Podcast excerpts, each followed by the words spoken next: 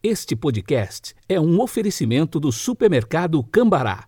43 3325 7755, Londrina, Paraná.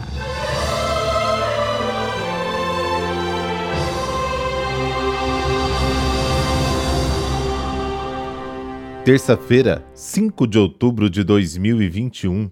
A cor litúrgica de hoje é o verde e o pensamento é de São João Eudes. Abre aspas.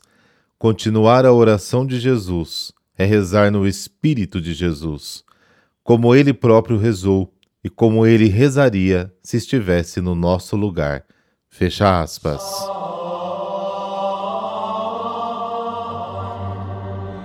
Pelo sinal da Santa Cruz, livrai-nos Deus, nosso Senhor, dos nossos inimigos. Deus Todo-Poderoso, Autor da bondade e da beleza das criaturas, concedei que em vosso nome iniciemos alegres este dia e que o vivamos no amor generoso e serviçal a vós e a nossos irmãos e irmãs. Amém. Lucas capítulo 10, versículos de 38 a 42. Naquele tempo, Jesus entrou num povoado e certa mulher de nome Marta recebeu em sua casa. Sua irmã, chamada Maria, sentou-se aos pés do Senhor e escutava sua palavra. Marta, porém, estava ocupada com muitos afazeres. Ela aproximou-se e disse: Senhor, não te importas que minha irmã me deixe sozinha com todo o serviço? Manda que ela me venha ajudar. O Senhor, porém, lhe respondeu: Marta, Marta, tu te preocupas se andas agitada por muitas coisas. Porém, uma só coisa é necessária. Maria escolheu a melhor parte, e esta não lhe será tirada. Palavra da salvação. Glória a vós, Senhor.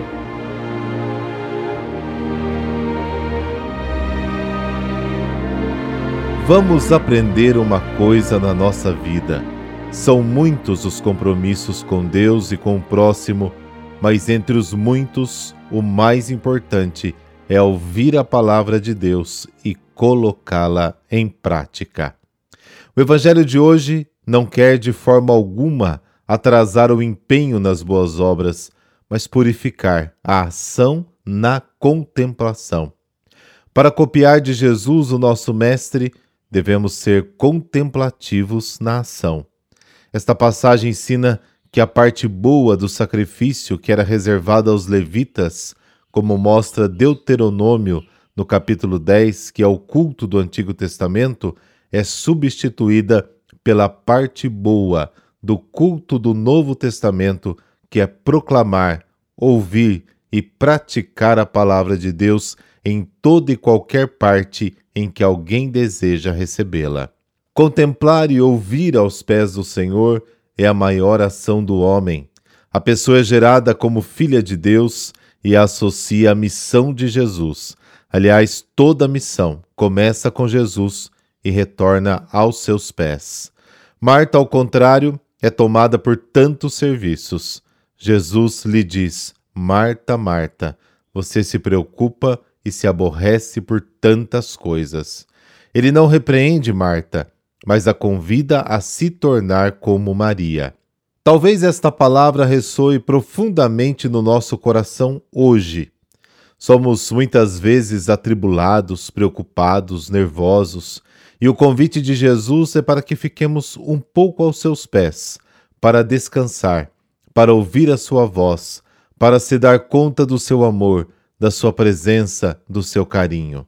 O trabalho pastoral é importante, sim, o fazer tantas coisas bonitas para o Senhor, o zelo pelas coisas de Deus, tudo bem arrumado, limpinho, a prática no acolhimento, na liturgia, na caridade, mas não nos esqueçamos da importância da oração e da meditação.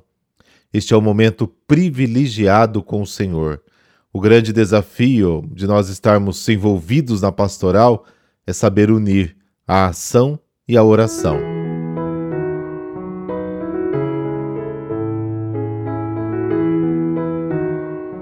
E hoje a igreja celebra Santa Maria Faustina.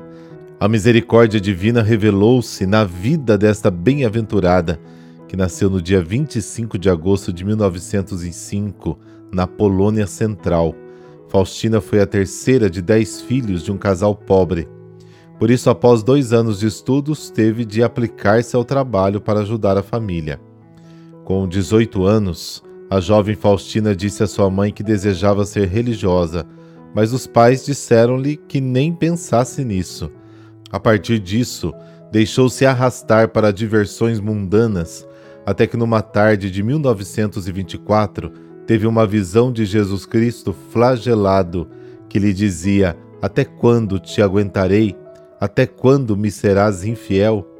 Então Faustina partiu para Varsóvia ingressou no convento das Irmãs de Nossa Senhora da Misericórdia no dia 1 de agosto de 1925. No convento tomou o nome de Maria Faustina, ao qual ela acrescentou do Santíssimo Sacramento, tendo em vista seu grande amor a Jesus presente no sacrário. Trabalhou em diversas casas da congregação, amante do sacrifício, sempre obediente às suas superioras, trabalhou na cozinha, no quintal, na portaria, sempre alegre, serena, humilde, submissa à vontade de Deus. Santa Faustina teve muitas experiências místicas, onde Jesus, através de suas aparições, foi recordando à humilde religiosa o grande mistério da misericórdia divina.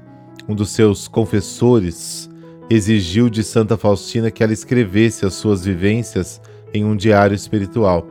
Dessa forma, não por vontade própria, mas por exigência de seu confessor, ela deixou a descrição das suas vivências místicas, que ocupa algumas centenas de páginas. Santa Faustina sofreu muito por causa da tuberculose que a atacou. Os dez últimos anos de sua vida foram particularmente atrozes.